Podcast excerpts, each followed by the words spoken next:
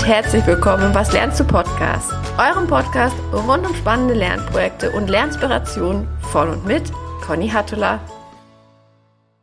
Willkommen in der neuen Woche, willkommen in der neuen Folge und ich freue mich so, so sehr. Ich habe heute wieder eine so wunderbare Gästin. Ich bin ehrlich gestanden ein kleines Fangirl. Meine Gästin ist nämlich Nora Dietrich. Nora ist psychologische Psychotherapeutin. Sie ist Expertin für mentale Gesundheit.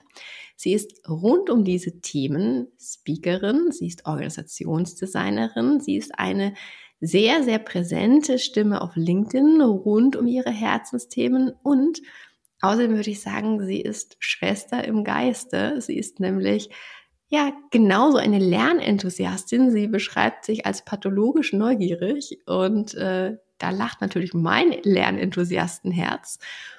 Und was wollen wir heute? Wir wollen heute über das Thema, wie lernt man eigentlich mentale Gesundheit sprechen. Warum wollen wir darüber sprechen? Weil Noah in einem ihrer letzten Interviews gesagt hat, mentale Gesundheit ist ja ein Skill, den man lernen kann. Da bin ich hellhörig geworden. Und deswegen, liebe Noah, ich freue mich von ganzem Herzen, dass du heute im Was lernst du Podcast zu Gast bist und dass wir darüber sprechen, wie man mentale Gesundheit lernen kann. Herzlich willkommen. Dankeschön und auch für die tollen Worte. Ich bin hier ganz virtuell rot und freue mich sehr, dass wir über das Lernen sprechen. Ähm, eines tatsächlich, wie du sagst, meiner, ich glaube, Kernfacetten, die mich ausmachen, ähm, dass ich nie die Füße stillhalten kann. Ja, wir haben es ja gerade schon im Vorgespräch so ein bisschen ähm, durchklingen lassen, so dieses eigentlich permanenten Drang zu haben, was, was Neues zu lernen, sich weiterzuentwickeln. Ich finde, das ist aber tatsächlich ein äh, guter Aufschlag, um nochmal sozusagen den Ball an dich zurückzuspielen. Ich habe dich ja gerade so ein bisschen vorgestellt, aber ganz sicherlich nicht umfassend. Deswegen magst du einfach mal so ein paar Worte nochmal zu dir sagen. Was treibt dich an und ja, wer bist du denn eigentlich so? Ja, gerne. Ja, ich bin Nora, ähm, bin, ja, ich glaube, das teilen wir uns auch, ne? Relativ frisch Mama, du mehrfach, ich einmal ähm, und bin, glaube ich, eine Mischung aus wirklich Psychotherapeutin von Herzen. Ich liebe das tiefe Eins zu eins, aber eben auch so ein bisschen Rampensau ähm, im Außen. Also ich habe irgendwann festgestellt, dass es Themen gibt, die mich sehr bewegen und die noch zu wenig stattfinden, meines Erachtens nach. Ich habe gedacht, okay, jetzt kann ich darauf warten, dass jemand ähm, offener darüber spricht oder ich mache es selbst. Und habe dann angefangen, eben mich für das Thema mentale Gesundheit einzusetzen, auf allen Ebenen, aber eben irgendwann dann auch in der Arbeitswelt, weil ich dachte, dass es da häufig zu ja, herausfordernden Momenten kommt, ähm, wir häufig mit Belastungen zu kämpfen haben, die wir dann versuchen, irgendwie im Eigenmanagement wieder zu entlasten, aber dass es da mehr Support braucht und auch einfach mehr Awareness, also mehr Wissen darüber, dass wir eben mit Kontext in den Job kommen, dass wir mit ähm, Belastungsfaktoren von zu Hause in den Job kommen, dass wir mit Biografien, die kompliziert und ähm, nicht geradlinig sind, in den Job kommen und der Job eben ein Ort für Gesundheit sein kann oder auch für Ungesundheit sein kann. Mhm. Und dass es mir darum geht, Menschen darin zu begleiten, eben das Un vor Ungesundheit äh, wegzustreichen und zu fragen, was brauchen wir denn eigentlich, um unsere bestmögliche Arbeit zu machen, beieinander anzukommen und ähm, trotzdem dabei gesund zu bleiben. Und ich glaube, Menschen, die mit mir arbeiten, wissen, ich bin sehr ehrlich, ich bin sehr authentisch, ich habe das Sie komplett verlernt, also Hierarchien kam ich nicht so gut. ähm, weil ich eben von Mensch zu Mensch arbeite ähm, und nicht von Titel zu Titel und äh, ja, versuche tatsächlich das zu leben, was ich predige. Aber das fällt mir nicht immer ganz einfach. Auch da lerne ich noch. Dann würde ich sagen, wir begeben uns jetzt mal gemeinsam auf diese Lernreise. Ähm, du hast auf deiner Homepage, finde ich, einen ganz, ganz schönen Satz. Ähm, du sagst, es gibt keine Gesundheit ohne mentale Gesundheit. Und jetzt finde ich aber trotz allem, es ist so ein wie ganz viel so in diesem New Work-Kontext, das ist so ein Waberbegriff. Äh, alle sprechen über mentale Gesundheit, die wenigsten wissen so richtig, was sie darunter fassen können. Deswegen ähm, können wir da an der Stelle mal den äh, sozusagen den, das Themenspektrum so aufmachen, dass wir ganz kurz abgrenzen, was ist denn mentale Gesundheit eigentlich? Ja, super spannende Frage. Also es gibt ja immer so diese der klassische Satz, dass mentale Gesundheit eben mehr ist als nur die Abwesenheit mhm. von psychischer Erkrankung, ähm, sondern dass mentale Gesundheit eigentlich auf der einen Seite natürlich ein Zustand ist, also die Frage, wenn du morgens aufwachst, wie fühlst du dich? Mit welcher Haltung, mit welchem, mit welcher Perspektive schaust du auf die Welt? Ne? Ist die Welt für dich ein per se guter Ort, ein Ort, den du mitgestalten kannst, mhm. oder ist es ein Ort, dem du misstraust, wo du das Gefühl hast, eingeschränkt zu sein oder auch einfach nicht wertvoll genug zu sein? Ähm, aber auch, wie betrachtest du dich selbst? Ne? Wie gehst du mit dir selbst um? Bist du extrem selbstkritisch? Traust dir Dinge nicht zu? Oder ne, glaubst, dass du das nicht kannst? Oder hast du das Gefühl, hey, erstmal habe ich das Gefühl, dass ich mir ähm, Ziele setzen kann, die größer sind als ich selbst und dass ich Herausforderungen begegnen kann und dass ich irgendwie die Ressourcen zusammensammeln kann, um selbstwirksam wachsen und lernen zu dürfen. Aber es hat natürlich auch ganz viel mit unserer Beziehungsfähigkeit zu tun. Also wie gehe ich mit Konflikten um? Lehne ich mich rein? Versuche ich sie zu vermeiden? Ähm, Habe ich das Gefühl, Beziehungen aufbauen und halten zu können? Und es hat ganz viel mit Sinnstiftung zu tun. Also weiß ich, warum ich hier bin? Weiß ich, warum ich jeden Tag aufstehe und wie ich einen Impact haben kann in der Welt? Also diese Frage nach Selbstwirksamkeit. Und auch kann ich zurückgeben? Ne? Habe ich so viel Energie, ähm, Ressource, dass ich dich unterstützen kann auf deinem Weg, dass ich den Raum halten kann oder dass ich auch was zurückgeben kann an die Gesellschaft oder meine Community. Das heißt, gesund zu sein bedeutet tatsächlich zum einen so diese Stressoren im Alltag tatsächlich bewältigen zu können und nicht davon überrollt zu werden. Aber es bedeutet auch in so seine Gestaltungskraft zu kommen und ja, irgendwie Teil des Lebens zu sein, ein Leben zu fördern, was lebenswert ist, sowohl zu Hause als auch im Job. Das heißt, wenn, wenn ich über Gesundheit nachdenke, ist es eben so viel mehr als nur sich gerade so bei Null zu halten und nicht ne, zu kippen mhm. in, in so ein Minusstadium, sondern es ist tatsächlich ein Plus, aus dem ich schöpfen kann. Mhm. Und das braucht natürlich tagtäglich kleine Gewohnheiten, aber es braucht auch eine tiefe innere Haltung, um das tatsächlich gestalten zu können. Als du das gerade so eingegrenzt hast, hatte ich zwei Gedanken. Einmal, dass dann mentale Gesundheit ja ganz, ganz viel auch mit Selbstreflexion zu tun hat. So mit diesem wirklich ganz tief in sich reinhorchen. Wo stehe ich? Wer bin ich? Wo will ich hin? Ähm, was tut mir gut? Was tut mir nicht gut? Das ja tatsächlich also wir wissen, glaube ich, alle, wie wichtig regelmäßige Selbstreflexion ist und trotzdem ist es ja mhm. unangenehm. Also es ist ja ein Zustand, der, sagen wir mal, eine gewisse innere Spannung hat. Ähm, und äh, insofern wäre meine erste Frage, wie, wie kriegt man denn eigentlich ja jeden Einzelnen dazu, das einfach auch liebevoll anzunehmen, so diese Notwendigkeit der Selbstreflexion? Und als du gerade darüber sprachst, ähm, Stressoren zu kennen, ähm, auch zu wissen, ja, in Anführungszeichen, wie, wie lade ich meine Batterien wieder auf, was tut mir gut, ähm, das, ich, da fand ich jetzt fast den so ein bisschen weniger sperrigen Begriff, weil er vielleicht nicht ganz so stereotyp äh, sozusagen förderlich ist, das, das Thema Wellbeing. Deswegen, wie würdest du denn das ist vielleicht sozusagen der erste Fragenteil. Wie würdest du denn Wellbeing und mentale Gesundheit voneinander abgrenzen? Oh, spannende Frage. Also Wellbeing ist noch häufig ein bisschen weiter gegriffen. Mhm. Ähm, das heißt, da können eben noch andere Facetten mit reinspielen. Ähm, also generelles Wohlbefinden. Ne? Das mhm. hat natürlich viel Überschneidung mit mentaler Gesundheit, aber generelles Wohlbefinden ähm, wird eben ja natürlich auch gefördert durch eine äh, physische Gesundheit, durch unsere soziale Gesundheit, die natürlich auch auf mentale Gesundheit einzahlen. Aber ähm, ist häufig ein bisschen weniger klar definiert. Mhm. Ich glaube, mentale Gesundheit hat eben, ne, wenn wir uns das wie so ein Spektrum vorstellen, auf der einen Seite stehen die, die starken Belastungsfaktoren bis hin zu psychischer Erkrankung tatsächlich, mhm. bis hin ne, auf, dem, auf der anderen Seite des Spektrum das Gefühl von tatsächlich Gesundheit oder auf Englisch würden wir auch von Thriving oder Excelling mhm. sprechen, mhm. also so aus dieser vollen Kraft zu schöpfen. Ähm, genau, und ich glaube, das ist ganz wichtig, dass die sehr ähnlich sind und deswegen häufig auch simultan benutzt werden, also Mental Health und Wellbeing.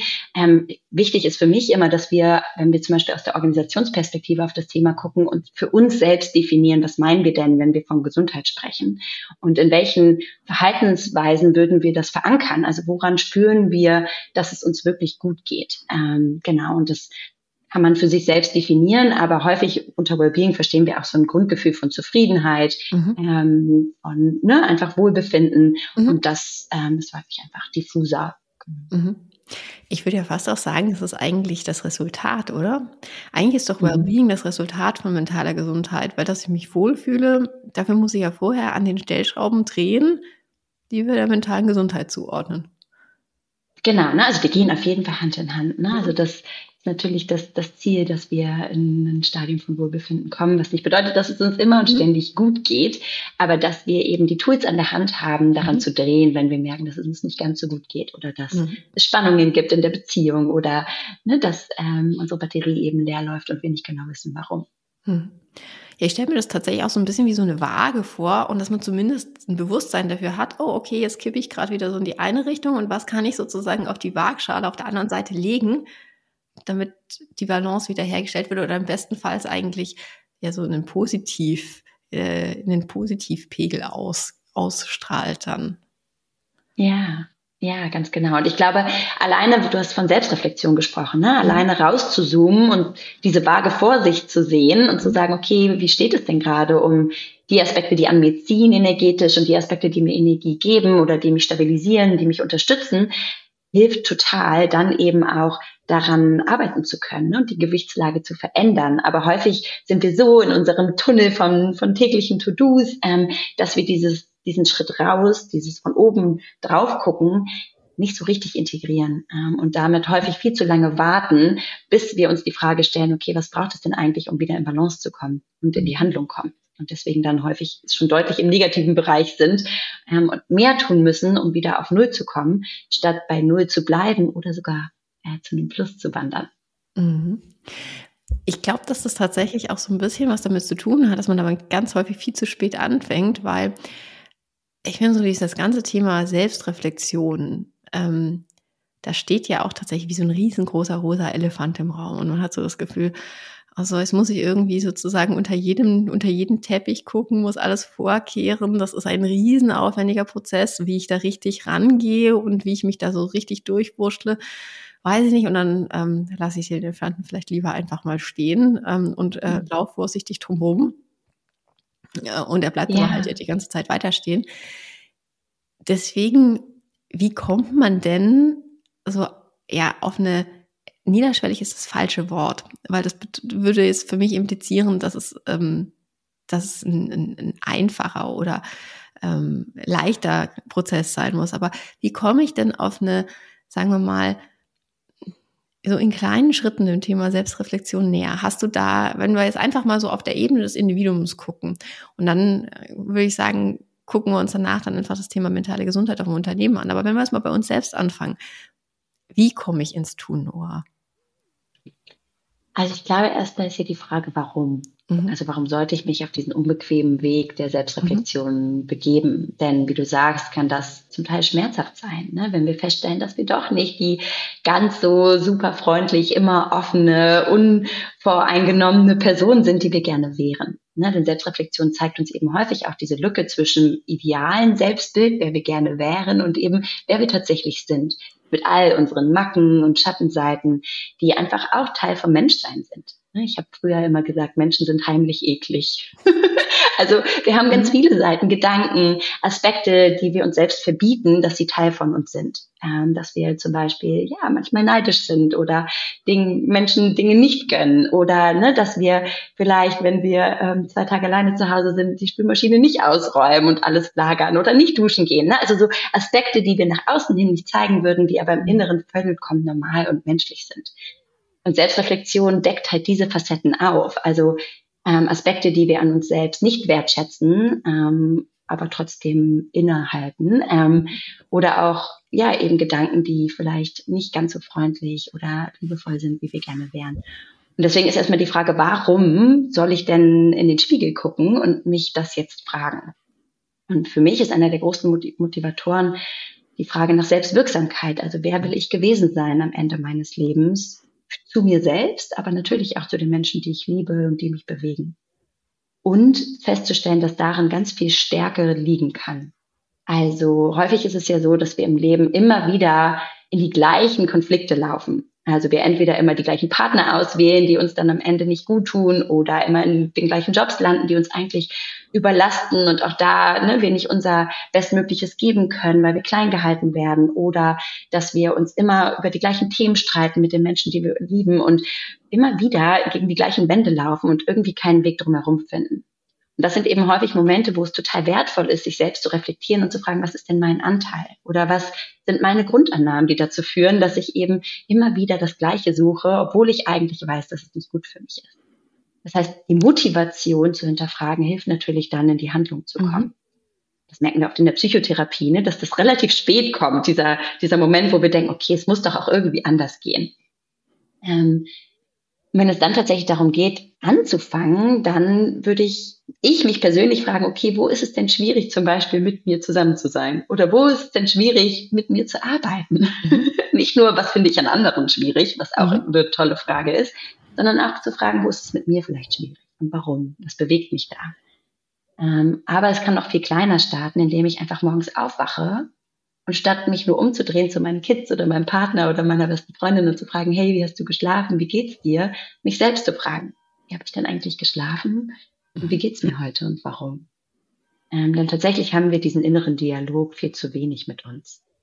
Ähm, aber darin liegt natürlich dann der komplette Lösungsraum. Also wenn ich merke, okay, auf einer Skala von 0 bis 10, 0 ist, boah, ich kriege auf dem Zahnfleisch und 10 ist, hey, ich strotze vor Energie und ich stehe bei einer 4, kann ich mich fragen, was brauche ich jetzt gerade in diesem Moment, um auf eine 5 zu kommen?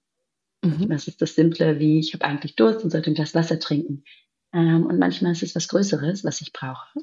Aber diese Kompetenz, dieses in sich reinhorchen und zu verstehen, dass ich nicht immer bei einer 10 stehen kann und muss, sondern dass ich von einer 4 auf eine 5 krabbeln darf, das ist ganz, ganz essentiell, um erstmal zu starten auf dieser Reise hin zu ein bisschen mehr Gesundheit, ein bisschen mehr Ich im Alltag.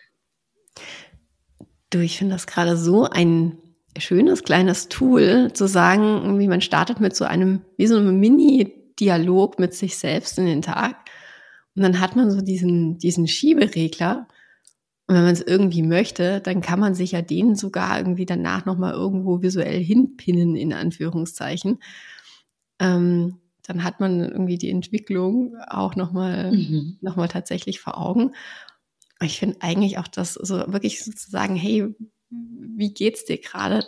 Äh, auch so ein schönes, äh, also gerade mit so einem Regler oder mhm. mit so einem Pegel, ein total schönes Tool, um das auch mit Kindern zu nutzen. Ähm, Auf jeden Fall, ja. Und da auch ne, zu merken, hey, wir können ja zusammen neugierig evaluieren oder gestalten, was es jetzt braucht. Und es braucht manchmal, also jeden Tag im Zweifel was anderes. Mhm. Und deswegen braucht es auch so eine Vielfalt an kleinen Strategien im Alltag, die uns eben ein Stück weit besser fühlen lassen, ein bisschen energetisieren. Ähm, genau, und das braucht aber diese Neugierde, Neugierde und diesen Moment des Anhaltens, bevor ich ne, auf den Screen gucke, auf mein Handy gucke, mich von meinen E-Mails leiten lasse oder die ganze Zeit bei anderen bin, um mal ganz kurz einzuchecken. Mhm. Das machen wir tatsächlich viel zu wenig. So, das ist sozusagen Learning 1, das ich an dieser Stelle direkt einsacke und mitnehme. Sehr schön. Hast ja. du, ähm, hast du noch ein Tool, das man nutzen kann, wenn man sagt, okay, also das mache ich jetzt schon. Ähm, was kann ich noch machen? Ähm, ich glaube, natürlich können wir auch die Menschen um uns herum nutzen für Selbstreflexion. Also gerade wenn der Muskel am Anfang noch ein bisschen schlapp ist und wir noch nicht so gut darin sind zu erkennen, was denn eigentlich so unsere eigenen Gesundheitsfettnäpfchen sind, also wo wir vielleicht nicht so gut auf uns achten, hilft es manchmal im Außen, Spiegel einzuladen.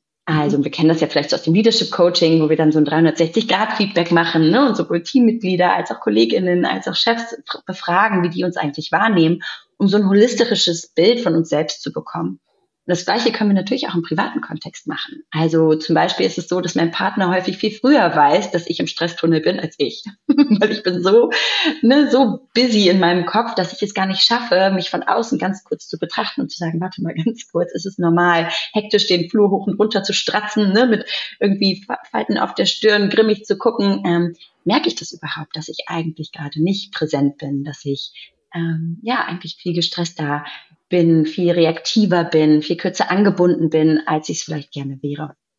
Und dann jemandem zu erlauben, dich anzuhalten und zu sagen, so, atme mal ganz kurz tief in den Bauch. Was brauchst du?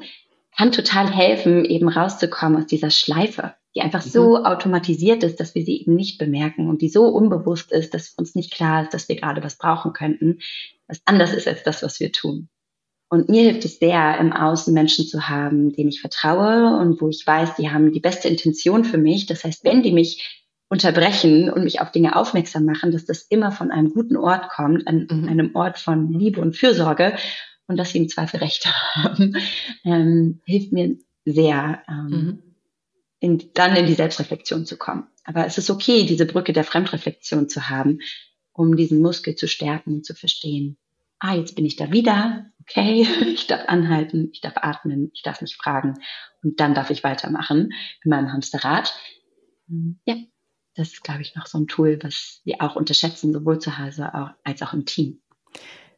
Da finde ich, hast du gerade, also finde ich was ganz Wichtiges gesagt, so diesen, du darfst diese Brücke nutzen, weil ehrlicherweise auch gerade bis du es gesagt hast, wäre ich selbst eigentlich der Meinung gewesen, dass Selbstreflexion etwas ist, was, mich, was ich sozusagen alleine stemmen muss. Also ist jetzt irgendwie vielleicht ein ganz komisches Wording, aber also tatsächlich sozusagen mein eigenes Thema und dass da ich ja keinen sozusagen von außen auch zu Hilfe äh, brauchen dürfen darf.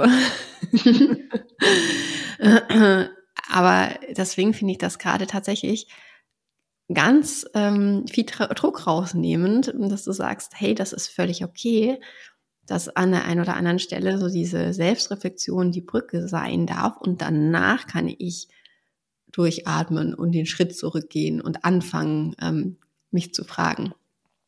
Ja, weil Selbstreflexion ist eine Fähigkeit und mhm. die dürfen wir lernen von und mit jemandem. Und ich glaube, das ist ganz wichtig. Ne? Das ist so einer meiner mhm. Kernsätze, ist mentale Gesundheit ist kein Do-it-yourself-Projekt. Mhm. Also diese Idee von, jeder muss für sich sorgen und dann ist für alle gesorgt, das klingt in der Theorie super, stimmt aber nicht, weil wir sind viel interdependenter, also viel abhängiger voneinander, viel mehr verbunden, als wir es uns manchmal wünschen würden.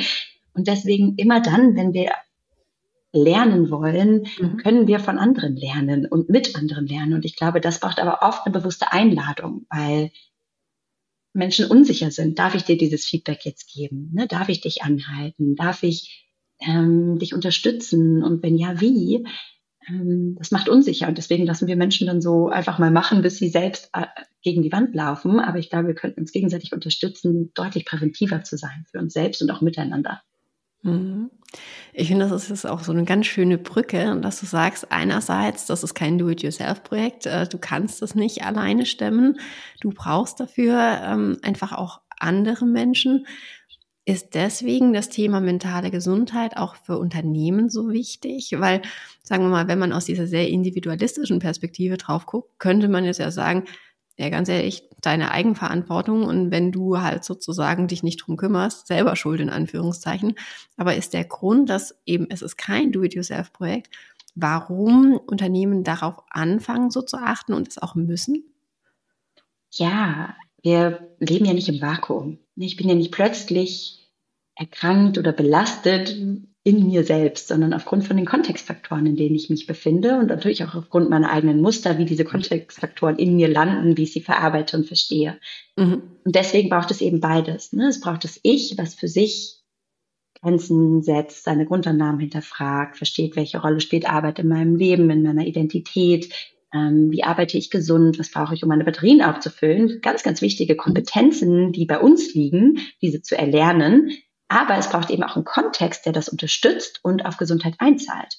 Denn um ehrlich zu sein, funktionieren viele Organisationen ja gerade deshalb so gut, weil die Menschen ihre Grenzen nicht kennen, weil sie zu jedem Projekt Ja sagen, weil sie glauben, dass sie nur dann wertvoll sind, wenn sie ständig und immer leisten. Und was dann eben dazu führt, dass sie krank in den Job kommen, dass sie ähm, vielleicht ne, deutlich zu viele Überstunden machen, dass sie die Konflikte nicht ansprechen aus Angst, dass es negative Konsequenzen haben könnte und dann nachts wach liegen ne, und grübeln, wie sie jetzt mit dieser Situation umgehen sollen. Und ich glaube, dass wir als Organisation verstehen können, dass wir ganz viel Energie von Menschen bekommen, ihre kreative Energie, ihre ne, ähm, kritische Energie, ihre produktive Energie, dass es deswegen aber auch an uns liegt, diese Energie wieder mit aufzufüllen, glaube ich, ganz, ganz wichtig, ähm, dass das beides Hand in Hand gehen muss. Und Organisationen können eben ein Treiber für Gesundheit sein, aber sie können auch ein Treiber für das Gegenteil sein. Und wir müssen uns als Organisation fragen, auf welcher Seite wollen wir stehen? Wollen wir eben unsere Leute unterstützen und damit auch zu High Performance bringen? Ähm, oder wollen wir das nicht und damit aber auch riskieren, dass wir das, was wir uns wünschen, nämlich Performance, verlieren? Ähm, ja, und ich glaube, das ist dieses systemische Denken oder das holistische Denken, wenn wir ähm, über Gesundheit sprechen. Mhm. Nora, können wir das mal so ein bisschen bildlich machen? Ich äh, mhm. fände das ganz schön, wenn wir auf der einen Seite einfach mal nur das Bild zeichnen eines Unternehmens ähm, beziehungsweise der Menschen darin, äh, für die mentale Gesundheit überhaupt keine Rolle spielt und die sozusagen völlig in diesen destruktiven Mustern drin hängen. Also wie sieht das aus? Mhm. Und wie sieht genau das Gegenteil davon aus? Ähm, und vielleicht können wir dann, also vielleicht fangen wir wirklich mit dem destruktiven Bild an und gehen dann in eigentlich das, ähm, in, in den Positivfall rein. Und dann können wir vielleicht daran so ein bisschen auch aufdröseln, wie wir eigentlich dahin kommen. Also als, mhm. ähm, als Mitarbeitende, als äh, Teamleiter, als Management Board, ähm, als HR-Abteilung. Also ähm, ja, lass uns doch mal den Schritt gehen und erstmal ähm, uns ausmalen, wie, sieht es denn aus, wenn es ganz mies läuft. Ich glaube, das ist vielleicht eine ganz schöne Selbstreflexionsfrage für, das, äh, für die Audienz, für das Publikum, was gerade zuhört, nämlich zu fragen, was war der schlimmste Arbeitsplatz, für den du je gearbeitet hast oder Arbeitgeber, für den du je gearbeitet hast und warum? Mhm. Also was waren die Facetten, mit denen du abends nach Hause gekommen bist und dich erstmal auskottern musstest vor deinen Freundinnen oder Partnern? Ähm, was waren die Dinge, die dich sehr belastet haben und runtergezogen haben? Und das mag für uns ganz individuell unterschiedlich sein, weil wir unterschiedliche Bedürfnisse haben ähm, mhm. im Beruf und da unser Bestes geben zu können. Aber ganz klassische Antworten ähm, sind zum Beispiel, dass der Workload viel zu viel war. Also, mhm. dass es ein, eine ewig lange To-Do-Liste war, die nicht zu bewältigen war was dazu führt, dass wir ständig im Multitasking sind, ne? in keinem Gespräch präsent sein können, weil wir parallel an E-Mails oder Gedankengängen arbeiten müssen, um es irgendwie zu schaffen. Dass wir eigentlich, während wir mit unseren Kids auf dem Spielplatz sind, am Handy hängen, ähm, um irgendwie hinterherzukommen. Dass wir Überstunden machen, am Wochenende arbeiten, im Urlaub nicht abschalten können. Also wenn wir einfach merken, dieses zu viel ist, mhm. zu viel zu tun für die Schultern, die da sind. Ganz großer Stressfaktor. Und wenn das aber erwartet wird, wenn man nur so Karriere macht, weil man ständig die Extrameile geht, weil man nie Nein sagt, weil man sich nicht beschwert, weil man nicht sagt, ich kann nicht mehr. Mhm. Ein großer Anteil. Ähm, ein zweiter Anteil liegt, glaube ich, in der Beziehung. Also wie fühlt es sich an, mit den anderen zu arbeiten? Herrscht Misstrauen? Erzählen wir uns nichts aus Angst, dass man das gegen uns verwendet oder dass mir jemand meine Idee klaut und die für seine eigene verkauft? Kann ich mich öffnen? Darf ich sagen, hey, ich gehe gerade zu Hause durch eine schwere Scheidung, ich weiß nicht, wie viel ich stemmen kann in den nächsten Wochen oder nicht? Muss ich das für mich behalten? Ähm, darf ich meine Identitätsfacetten zeigen? Kann ich zum Beispiel sagen, dass ich homosexuell bin oder, mhm.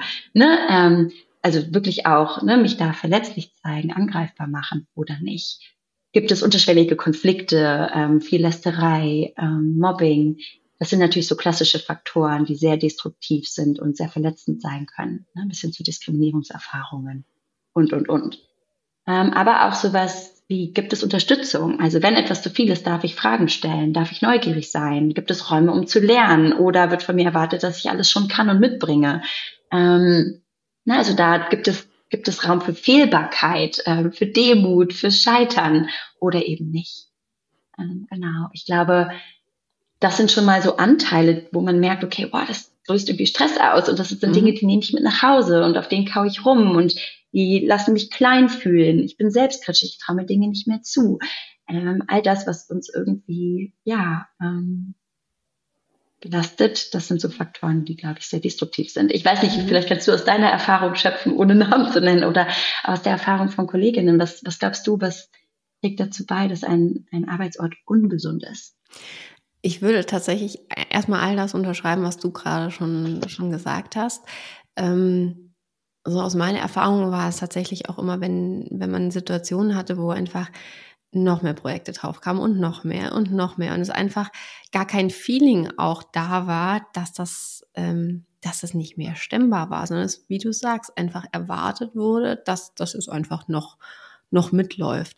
Ähm, und aber auch kein Feeling dafür war, wenn man, wenn wirklich ähm, die Kolleginnen ringsrum angefangen haben zusammenzuklappen, das einfach sozusagen eine ganz normale Begleiterscheinung war.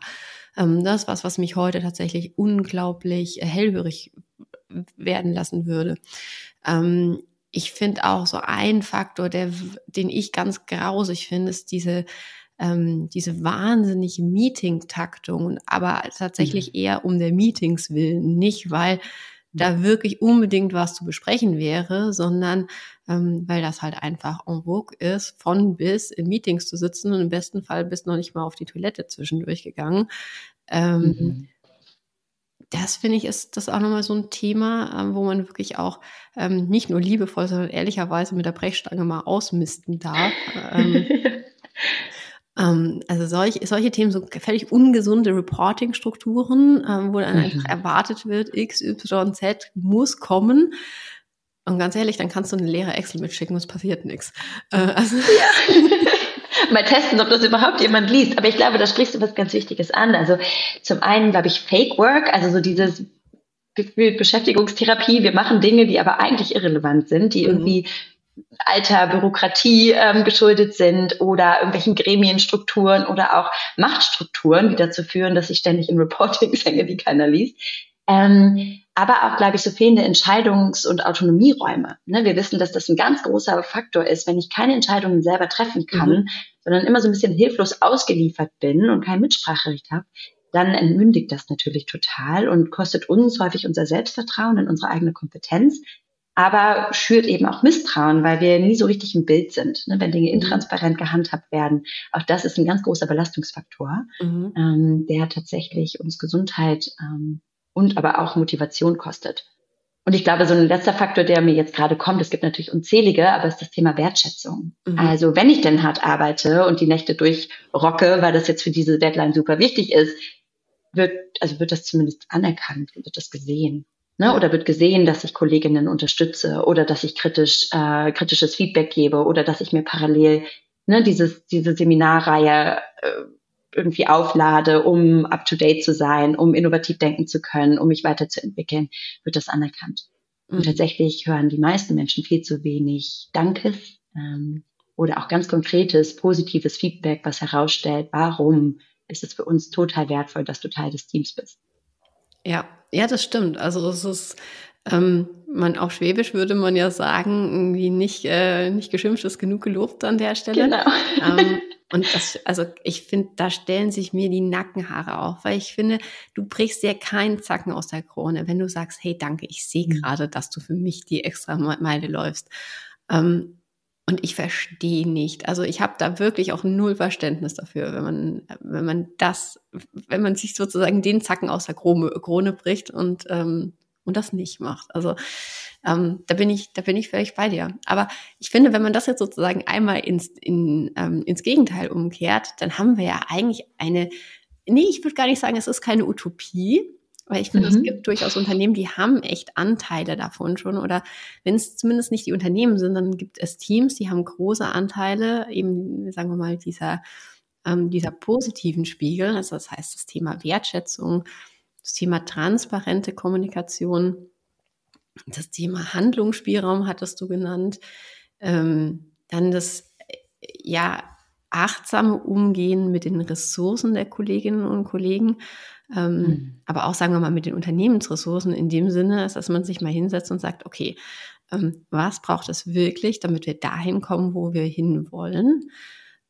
Ähm, so musst du mir helfen. Das wäre so mein Ja, ich glaube auch ne, Räume für Regeneration mhm. und diese Vertrauenskultur. Also darf mhm. ich mich verletzlich zeigen, darf ich Belastungen anzeigen, darf mhm. ich mehr von mir mitbringen als nur meine professionelle Rolle, ne, darf ich also not just the role, also the soul, also so, ne, darf ich so ein bisschen ich sein, darf ich authentisch sein. Also es gibt ganz viele Facetten, die da direkt und indirekt auf Gesundheit einzahlen. Aber ähm, wenn all das eben nicht da ist, dann ähm, ja, es ist sehr herausfordernd. Aber wie du sagst, ich glaube, Utopien sind wichtig, um erstmal so ein Bild zu zeichnen, so eine Vision aufzuzeichnen. Was bedeutet denn Gesundheit für uns? Mhm. Und woran machen wir das fest? Und da auch gerne in die Fantasie zu gehen. Ähm, und natürlich müssen Organisationen kein Spa-Retreat werden und alles ist sanftmütig die ganze Zeit.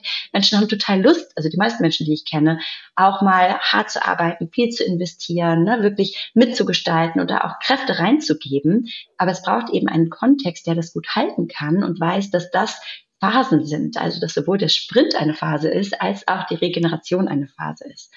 Und dass eben exzellente Performance auch exzellente ähm, Regeneration braucht, wie bei guten Sportlern eben mhm. auch. Und ich glaube, das ist das, worum es geht, ne? wirklich Mensch sein zu können, gemeinsam reflektieren zu können, gemeinsam auch zu verstehen, dass es eine kontinuierliche Organisationsentwicklung ist, dass es nicht diesen Punkt gibt, oh, jetzt sind wir gesund, jetzt bleiben wir hier, mhm. sondern dass es eine, ein, ein bewusstes daran arbeiten braucht und du hast es ganz Schönes gesagt, nämlich selbst wenn die Organisation das so nicht bietet, noch nicht, haben wir als Team trotzdem die Möglichkeit, unsere eigene Teamkultur zu schaffen und zumindest Anteile davon zu integrieren, ganz mhm. egal, ob die Organisation das per se unterstützt oder nicht. Ähm, zumindest in, in Anteilen. Und ich glaube, auch da wieder in diese Selbstwirksamkeit Wirksamkeit zu kommen, ist super wichtig. Mhm. Ja. Das ist ja tatsächlich auch ein großer Teil deiner Arbeit, dass du mit Teams arbeitest, ähm, sozusagen auch genau an diesen Mechanismen, an den Tools, an, sagen wir mal, ähm, ja, Wegen, wie man die eigene Teamkultur hin zu einer gesunden Teamkultur verändern kann. Das heißt, wenn ich jetzt sozusagen aus der Warte einer Führungskraft spreche und sage, Nora, ähm, wir sind zum Beispiel schon sehr stärkenorientiert unterwegs. Also wir ähm, kennen gegenseitig unsere Stärken. Wir versuchen die auch sozusagen gut schon ähm, im Job einzusetzen. Wir haben aber trotz allem die Situation, dass wir ähm, sehr sozusagen von außen gesteuert werden, dass die Projekte von außen kommen, dass wir sozusagen unseren Workload nicht zu 100 Prozent sozusagen allein im Griff haben. Ähm, wir haben neue Teammitglieder, wir haben alte Teammitglieder, wir dürfen vielleicht auch nochmal am Thema der transparenten Kommunikation arbeiten. Was würdest du denn sagen, so einer Führungskraft, wie, wie, wie können denn jetzt erste Schritte aussehen, um, ähm, um einfach ja den Weg mehr zu, zum gesunden Team zu schaffen? Mhm. Also was ich normalerweise mache, ist, dass ich erstmal mit der Führungskraft ein sehr ehrliches Gespräch führe. Mhm. Also, weil die meisten Führungskräfte kennen ihre Teams gut und mhm. kennen hoffentlich auch so ihre eigenen Verhaltensmuster gut, die dazu führen, dass der Stress vielleicht doch lauter ist als äh, müsste ähm, mhm. oder dass eben Vertrauen oder Feedback noch nicht so lebendig ist. Ähm, und da geht es wirklich erstmal darum, das aufzuzeigen. Also zum einen zu sagen, was belastet dich, warum glaubst du, dass das nicht machbar ist, aber auch was nimmst du im Team wahr und sich zu fragen, okay, was sind die Beweggründe? Also warum funktioniert das noch nicht? Und das eine kann sein, dass der Kontext uns zurückhält, ne, dass die Anforderungen zu groß sind, aber das andere kann auch sein, dass ähm, es einfach auch manchmal bequem ist, so zu arbeiten, wie wir halt schon immer gearbeitet haben. Ne? Also dass dieses, diese Veränderungsenergie gerade nicht da ist oder wir eben ne, dieses, dieses unbequeme Gespräch nicht suchen, weil wir ähm, irgendwie keine ja keinen Konflikt schüren wollen, weil wir Harmonie wichtig finden. Also auch da wirklich ehrlich zu reflektieren, warum ist der Status quo auch vielleicht in irgendeiner Form bequem und führt dazu, dass wir uns noch nicht nach vorne bewegt haben, obwohl mhm. wir uns das theoretisch wünschen würden. Mhm. Das ist so ein Schritt eins. Ähm, und das Gleiche würde ich dann mit dem Team machen. Also zu fragen, was sind denn Dinge, die alle denken, aber niemand sagt? Mhm. Was sind Dinge, die euch immer wieder frustrieren, die es schwierig für euch machen, hier eure bestmögliche Arbeit zu machen? nenne das auch spannungsbasiertes Arbeiten. Mhm. Ne, manchmal bringe ich dazu ein Kartenset mit, damit das erstmal freier assoziierbar ist und ich das nicht so von mir innen heraus irgendwie rausbringen muss, sondern ich mich auch inspirieren lassen kann und es einfacher ist, das zu benennen. Ähm, aber oft wissen Teams auch, wo stehen wir gerade und wo wollen wir eigentlich hin und mhm. warum gibt es diese Lücke. Mhm. Ähm, und das schafft häufig erstmal so ein gemeinsames Verständnis, nicht nur vom Status quo, sondern eben auch vom, von der Vision. Wer wären wir gerne als Team? Und dann ist es ganz wichtig, auch darüber zu sprechen, welche Emotionen löst das aus? Also, was macht es denn mit dir, das tagtägliche Arbeiten? Was sind vielleicht Emotionen, über die wir nicht sprechen, ähm, aber die uns eigentlich belasten? Ähm, oder wo Neugierde gestoppt wird oder wo Frustration hervorgerufen wird oder wo Neid entsteht. Ähm, das heißt, auch über die emotionale Kom Komponente im Team zu sprechen. Und dann bietet all das eigentlich schon den perfekten Startpunkt, um über What's Next zu sprechen. Also was wäre der nächste kleine Schritt, um auch dort von einer 4 auf eine 5 zu kommen als Team? Mhm. Ne? Was brauchen wir? Und das sind manchmal ganz kleine Dinge wie, ja, lass uns doch Team-Meetings fünf Minuten später starten oder lass uns doch nochmal ähm, diese Meetinglandschaft angucken und sagen, was davon ist nicht essentiell, wo reden wir 55 Minuten und eigentlich treffen wir die Entscheidung erst in den letzten fünf Minuten. Ne? So vielleicht reichen dann 15 Minuten, wo wir einfach nur Entscheidungen treffen. Ähm, also anzufangen, in so einen Neugierderaum zu kommen und Experimente zu machen. Und auch zu wissen, okay, noch brauchen wir den perfekten Plan nicht, sondern wir testen mal Hypothese A in der ersten Woche und Hypothese B in der zweiten Woche und danach kommen wir zusammen und reflektieren, hat das Sinn gemacht, fühlt sich das authentisch an, funktioniert das, was funktioniert nicht. Ähm, das heißt, da wirklich auf so eine Lernreise zu gehen, die auch so Reflexionsmomente hat mhm. und klein anzufangen. Mhm. Genau, und ich glaube, da sind Teams sehr klar darin, was es braucht. Ähm, und es braucht eben die Offenheit der Führungskraft da mitzugehen und sich nicht angegriffen zu fühlen. Ähm, und eben gemeinsam die, in diesen Wissenschaftsmodus zu kommen. Ne? Also Hypothesen testen, falsch liegen, daran arbeiten und die richtigen Stellschrauben finden. Ich finde, das ist jetzt ein total schöner Plan, den du da auch, auch aufgezeigt hast oder Fahrplan, weil auf der einen Seite nehme ich da jetzt einfach auch ganz viel, sagen wir mal, Komponenten so aus diesem Gesamtkonstrukt psychologische Sicherheit mit, ähm, dass ja einfach, sagen wir mal, ähm, ja mit die Basis des gesunden Zusammenarbeitens ist. Ähm, und auf der anderen Seite ja so dieses, die eigentlich die kleinen Schritte, also wie, was kann ich jetzt wirklich an ganz, ganz, ganz kleinen Stellschrauben drehen, um einfach erstmal, wie du sagst, von der 4 auf die 5 zu kommen. Und das Ziel ist nicht, ich äh, schieße einmal raketenartig von der 3 auf die 10, ähm, ähm, sondern wirklich zu sagen, okay, wie kann ich wirklich in so ganz kleinen Schritten ein Stückchen vorankommen? Und auch das finde ich, ist es wieder was, das nimmt wahnsinnig viel Druck raus. Weil in dem Moment, also sind wir ganz ehrlich, die allermeisten Führungskräfte haben ja, sind, ertrinken ja im, im Alltagsgeschäft, ähm, in Meetings, die sie selber nicht steuern können, in operativen Aufgaben, in E-Mails, in was auch immer. Ähm, und dann ist ja eigentlich so dieses Thema, hm, und wie bekomme ich jetzt eigentlich ein gesundes Team? Ist ja eigentlich noch ein Brett sozusagen mehr, das mir draufgelegt wird. Und ich finde, es nimmt wahnsinnig viel Druck raus, wenn ich einfach weiß, ich kann testen, ich kann mit kleinen Schritten mich rantesten und die Idee ist einfach, ja am Ende des Jahres anders dazustehen und nicht morgen. Ja, und auch zu verstehen, auch ich als Führungskraft muss ja nicht alle Antworten haben. Also mhm. das Team, das sind erwachsene Menschen, die tagtäglich mit mir arbeiten, die wissen im Zweifel, wie Unterstützung für sie aussieht mhm. von mir. Besser als ich. Mhm. wir unterstützen immer so, wie wir am liebsten unterstützt werden wollen. Aber mhm. die Idee ist eigentlich, hey, wie kann ich dich so unterstützen, wie du unterstützt werden willst oder es von mir brauchst? Und auch das in, in das Gespräch zu gehen und genauso auch dem Team den eigenen Kontext zu erklären, warum manche Dinge eben nicht gehen, warum wir wissen, dass die Belastung hoch ist, aber wir gerade daran nichts ändern können. Aber ihr euch sicher sein könnt, dass ich immer und immer wieder sage, mein Team schafft das nicht, wir sind über der Kapazität. Mhm. Ne, also auch zu zeigen, was ich, was ich tatsächlich mache, wie ich mich einsetze, auch wenn das vielleicht auch nicht die Effekte hat, die ich mir gerne wünsche für mein Team.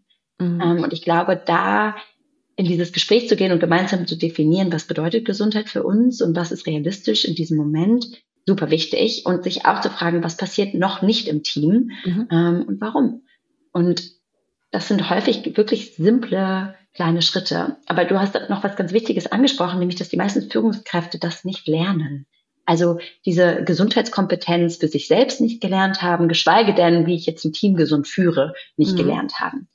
Und das ist ein Appell, den ich immer wieder in Organisationen gebe, nämlich wenn ihr wollt, dass eure Führungskräfte ein immenser Hebel für Gesundheit sind, mhm. im positiven wie im negativen, wenn ihr wollt, dass die ihr Bestmögliches tun könnt, bringt es ihnen bei. Mhm. Bringt ihnen bei, was gesunde Selbstführung bedeutet, weil weniger als 30 Prozent der Führungskräfte tatsächlich als Vorbild fungieren, weil sie so belastet sind und selbst in dieser Sandwich-Position ähm, ständig im Hamsterrad hängen bringt ihnen das bei, aber bringt ihnen auch bei, wie sie in ihrem Team Belastungsanzeichen erkennen, wie sie empathische Gespräche führen, welche Anpassungen sie im Alltag machen dürfen, selbst entscheiden dürfen, wann sie HR involvieren müssen, wo das Arbeitsrecht seine Grenzen hat, ähm, was aber auch unsere Fürsorgepflicht ist. Also all das wissen die meisten Führungskräfte nicht. Und trotzdem erwarten wir es oder messen sie daran. Und das ist natürlich unfair. Ähm, das heißt, mentale Gesundheit ist ein Skill, den wir lernen können, aber es braucht diese Kompetenzentwicklung und diese Weiterbildungsmaßnahmen, um da wirklich handfestes Handwerkszeug an die Hand zu bekommen und zu sagen, ja, so geht das an einem Dienstag um 15 Uhr, nicht nur theoretisch, mhm. sondern ganz, ganz praktisch. Also das heißt auf der einen Seite die Theorie der kleinen Schritte, auf der anderen mhm. Seite aber auch wirklich so dieses handfeste Handwerkszeug, damit ich überhaupt die Theorie der kleinen Schritte anwenden kann. Ja. Das finde ich ist eine wunderbare Überleitung zu einem ganz tollen Programm, das du mit der Eva Elisa Schneider ja zusammen entwickelt hast, die Mental Health Masterclass, wo, korrigiere mich, wenn ich falsch liege, aber man ja ganz viel von dem lernen kann, was du gerade gesagt hast, dass dieser existenzielle sozusagen Skill ist, beziehungsweise der, ja, das harte Handwerkszeug. Magst du mal so ein bisschen was noch zu eurer Masterclass berichten? Da würde ich mich wahnsinnig ja. freuen. Erstmal danke, ähm, dass du das erwähnst. Ja, genau. Also unsere Mental Health Masterclass richtet sich an HR-Verantwortliche mhm. und BDM-Verantwortliche, also diejenigen, die jetzt in den letzten Jahren Mental Health als Projekt auf ihren Tisch bekommen haben und sich fragen, ja, klingt super, aber wie? Mhm. ähm, denn tatsächlich haben wir festgestellt, dass es ganz viele hoch engagierte Mitarbeitende, vor allen Dingen auch in HR gibt, die dieses Thema vorantreiben wollen. Weil die mhm. sind immer ganz nah an den Mitarbeitern und wissen, über die fehlende Work-Life-Balance, über mhm. die Belastung, über die Unzufriedenheit und wollen das gerne ändern, aber haben meistens ein begrenztes Budget und auch selber eine begrenzte Kompetenz, wie das funktioniert. Das heißt, wir nehmen ähm, eine Gruppe ähm, an die Hand, um zu sagen, hey, erstmal, was bedeutet auch für dich gesunde Selbstführung, was bedeutet Gesundheit ähm, in HR, aber auch, wie setze ich denn mentale Gesundheit strategisch auf? Also damit wir eben nicht nur Einzelinitiativen machen, hier mal Mental Health Day und da mal ein Stressmanagement-Workshop für alle und da mal vielleicht das ERP, ne, wo wir Coaching wahrnehmen können, sondern wie wird das eine holistische gedachte Strategie vom Ich zum Team, zur großen Organisation, also zum strukturellen Wandel. Mhm und ihm das beizubringen und auch beizubringen, wie kommuniziere ich das auch an das Senior Leadership, dass das ganze Jahr irgendwie mit Budget unterfüttern muss und die das Ganze auch in ihrer Haltung tragen müssen. Ähm, das heißt, wir gucken uns wirklich die Strategie an, aber auch die Kompetenzen in der Gesprächsführung bis hin zur Selbstführung, ähm, um zu sagen, es braucht alle drei Ebenen, um Gesundheit holistisch zu leben. Und ihr müsst es nicht alleine können. Mhm. Und dadurch, dass wir eben HRler aus ganz unterschiedlichen Organisationen haben, geht es da natürlich auch um die Community-Facette. Also was macht ihr schon? Wo rennt ihr gegen Wände? Was funktioniert? Was funktioniert nicht? Voneinander zu lernen und sich gegenseitig als Netzwerk zu verstehen. Denn das ist das, was wir in Zukunft brauchen. Mhm. Nämlich nicht alle Antworten auf alle Fragen, sondern Köpfe, die wir anrufen können als Telefonjoker, um zu unseren Antworten zu kommen. Mhm. Das finde ich total spannend. Also wirklich, das klingt nach einem super spannenden Programm. Das werden wir auch in den Show Notes verlinken. Und sag mal ganz kurz, irgendwann Mitte Februar geht's los, richtig? Nee, Mitte äh, März tatsächlich. ähm, es sind fünf Wochen. Wir treffen uns immer freitags für anderthalb mhm. Stunden und dazwischen gibt's natürlich Lernnuggets, auf denen ihr rumkauen dürft, mhm. damit das Ganze auch den Transfer findet in eurer Organisation. Und ja, wir hoffen, dass wir das in Zukunft häufiger ähm, anbieten können, ja, um mentale Gesundheit wirklich zu verankern. Das klingt auf jeden Fall unglaublich spannend. Alles weitere dazu findet ihr in den Show Notes. Und ich glaube, es haben wir tatsächlich ähm, ganz viele A, wertvolle Impulse und B, auch so, äh, wie du es gerade gesagt hast, so Nuggets zum drauf rumkauen äh, und mal einfach ja, so ein bisschen drüber nachdenken. Ähm, deswegen würde ich wahnsinnig gerne dir noch eine Abschlussfrage stellen. Ja. Ähm, ich frage immer total gerne nach aktuellen Lerninspirationen. Also einfach Podcasts, die man gehört hat, Artikel, die man gelesen hat, Bücher, die man gelesen hat. Vielleicht ist es auch ein Gesprächsschnipsel, aber einfach so der Gedankengang auch im Sinne des lebenslangen Lernens und dieses Zufallsimpulses oder die Zufallsmuse, die einen immer wieder trifft. Gibt es etwas, was du in der letzten Zeit gelesen, gehört ähm, ja, gesehen hast, wo du sagst, oh, spannend, muss gar nichts mit Mental Health zu tun haben, ähm, wo du sagst, das wäre so ein Impuls, da kann ich was mitgeben, wenn da vielleicht der ein oder andere auch noch drauf rumdenkt. Ja, ich habe gerade ein Buch gelesen, The Creative Act von Rick mhm. Rubin. Rick Rubin mhm. ist einer der weltbekanntesten Musikproduzenten mhm. und er hat ein Buch zur Kreativität geschrieben und ich habe lange nicht mehr so viele Dinge aufgeschrieben und mich inspirieren lassen wie aus diesem Buch, wo es so ein bisschen um, um den inneren Künstler, die innere Künstlerin geht mhm. und wie wir Kreativität tatsächlich leben können, was ich finde in allen Berufen extrem essentiell ist und vor allen Dingen natürlich auch für diejenigen, die vielleicht auf LinkedIn ständig schreiben wollen müssen. ähm, also Kreativität nochmal anders zu sehen. Mhm. Ähm, wirklich ein ganz, ganz beeindruckendes Buch, sehr philosophisch auch, wie ich finde. Ähm, und ansonsten bin ich ein absoluter Podcast-Fanatiker. Ähm, ich äh, höre gerade sehr gerne ähm, immer noch On the Way to New Work, also von Menschen zu lernen, von Michael Trautmann und Christoph Magnussen. Aber auch äh, Eva Elisa Schneider hat einen neuen Podcast, nämlich Gesund Arbeiten, wo man sich, mhm. glaube ich, in der Zukunft ähm, inspirieren lassen kann, wie mentale Gesundheit tatsächlich geht am Arbeitsplatz. Ähm, genau, und das wären so erste Quellen, die mir gerade in den Kopf schießen, die für mich essentiell sind, um mich herauszufordern. Super cool. Also das Buch landet direkt bei mir auf dem Lesestapel. Das äh, klingt unglaublich spannend. Da schon mal vielen Dank dafür. Die beiden Podcasts höre ich auch total gerne. Eva hat ja tatsächlich gerade erst gestartet. Die erste Folge ist raus, ja. passenderweise mit dir, liebe Nora. Also das heißt, wer sich im Nachgang noch weiter inspirieren lassen möchte, äh, der höre in die Folge mit Nora aus Gesund Arbeiten äh, rein. Und äh, ja, On the Way to New York ist tatsächlich auch einer meiner Favoriten. Also tatsächlich ganz viel Lerninspiration in deinen Impulsen. Deswegen, liebe, liebe Nora, ich danke dir von Herzen für all die Insights, die du heute gegeben hast, für die Denkanstöße, die du tatsächlich jetzt auch mir gegeben hast und ich hoffe auch unseren Hörerinnen und Hörern. Ich freue mich, wenn wir ganz bald einfach nochmal sprechen, ich dich vielleicht irgendwann nochmal in den Was lernst du Podcast einladen darf. Und ich wünsche dir jetzt eine wunderschöne Restwoche. Danke dir. Danke dir, dir auch. Ciao. Ciao.